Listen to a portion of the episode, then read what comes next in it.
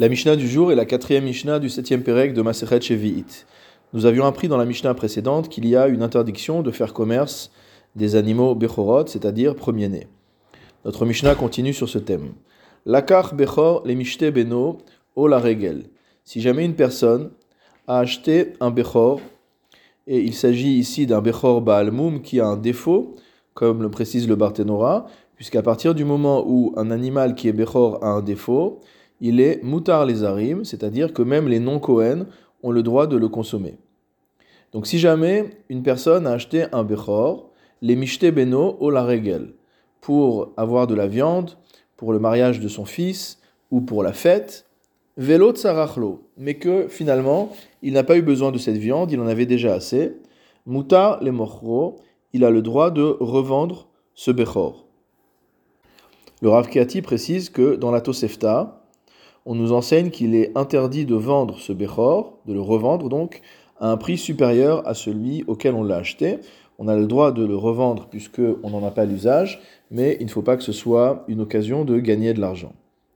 Tzadeh Chaya, les gens qui capturent des animaux sauvages, Ofot Vedagim, des volatiles ou encore des poissons, donc ça s'appelle un pêcheur en français, chez Damnu Laem Inetemein. Donc dans leur prise, ils ont trouvé des espèces qui ne sont non cachères. Donc par exemple, un pêcheur qui a pêché des poissons et qui trouve dans ses filets des poissons qui ne sont pas comestibles, mutarim les mochram, on a le droit malgré tout de les vendre. Car étant donné que ces animaux interdits se sont retrouvés par hasard entre les mains du pêcheur ou de celui qui capture les animaux, il n'y a pas d'interdiction de commerce.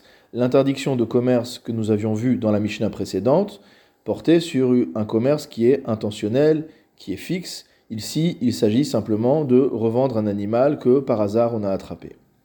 Rabbi Yehuda Omer, Afmi shenitmanalo le fidarko, lokeach ou mocher. Ou shelotehe umanuto bekar. Rabbi Yehuda pense que celui qui trouverait sur sa route, motamo, euh, des animaux interdits aurait le droit de les acheter et de le revendre, d'en faire commerce, ou umanuto bekar à condition que ce ne soit pas son métier spécifique. C'est-à-dire que d'après Rabbi Houda, si jamais un commerçant, par exemple, a l'occasion d'acheter un stock de viande qui n'est pas cachère euh, et de la revendre, il pourrait le faire à partir du moment où ce n'est pas sa spécialité, mais c'est simplement une opportunité commerciale qui s'est présentée à lui.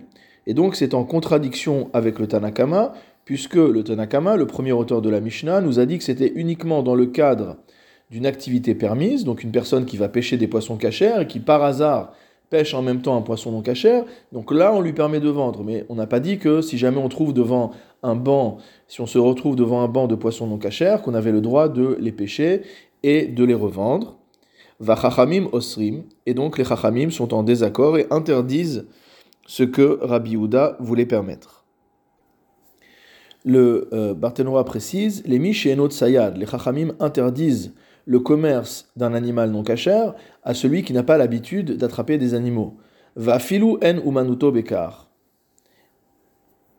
Et même s'il ne se consacre pas à ce commerce, et de Rabanan, et la raison des Chachamim pour interdire cela, les fiches atsayadim shetzrichim liten mas la meler, c'est que les pêcheurs, les chasseurs et autres doivent reverser une taxe au roi, mais umanutam, donc pour pouvoir exercer leur métier. Pour cette raison, vedagim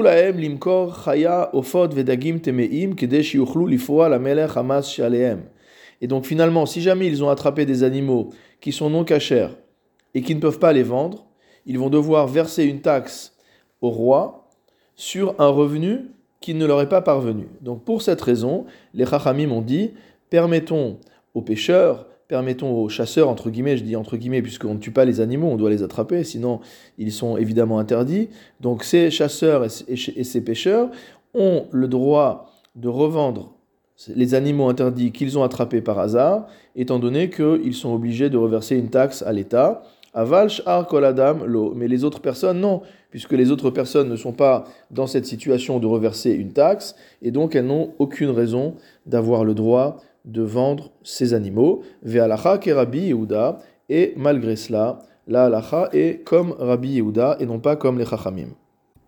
Tel est le psak du Rambam dans son commentaire sur la Mishnah, mais fait remarquer le Rav Keati dans le Mishneh Torah, Ilchot Ma'achalot Asurot, au euh, chapitre 8, Alacha Zain, le Rambam est posek comme les Chachamim. Il paraphrase pratiquement notre Mishnah en disant chaya un euh, pêcheur, un chasseur, etc., qui est en train de faire son activité et qui par hasard attrape euh, un animal qui est interdit, ou il se retrouve face à un animal interdit qu'il attrape, ou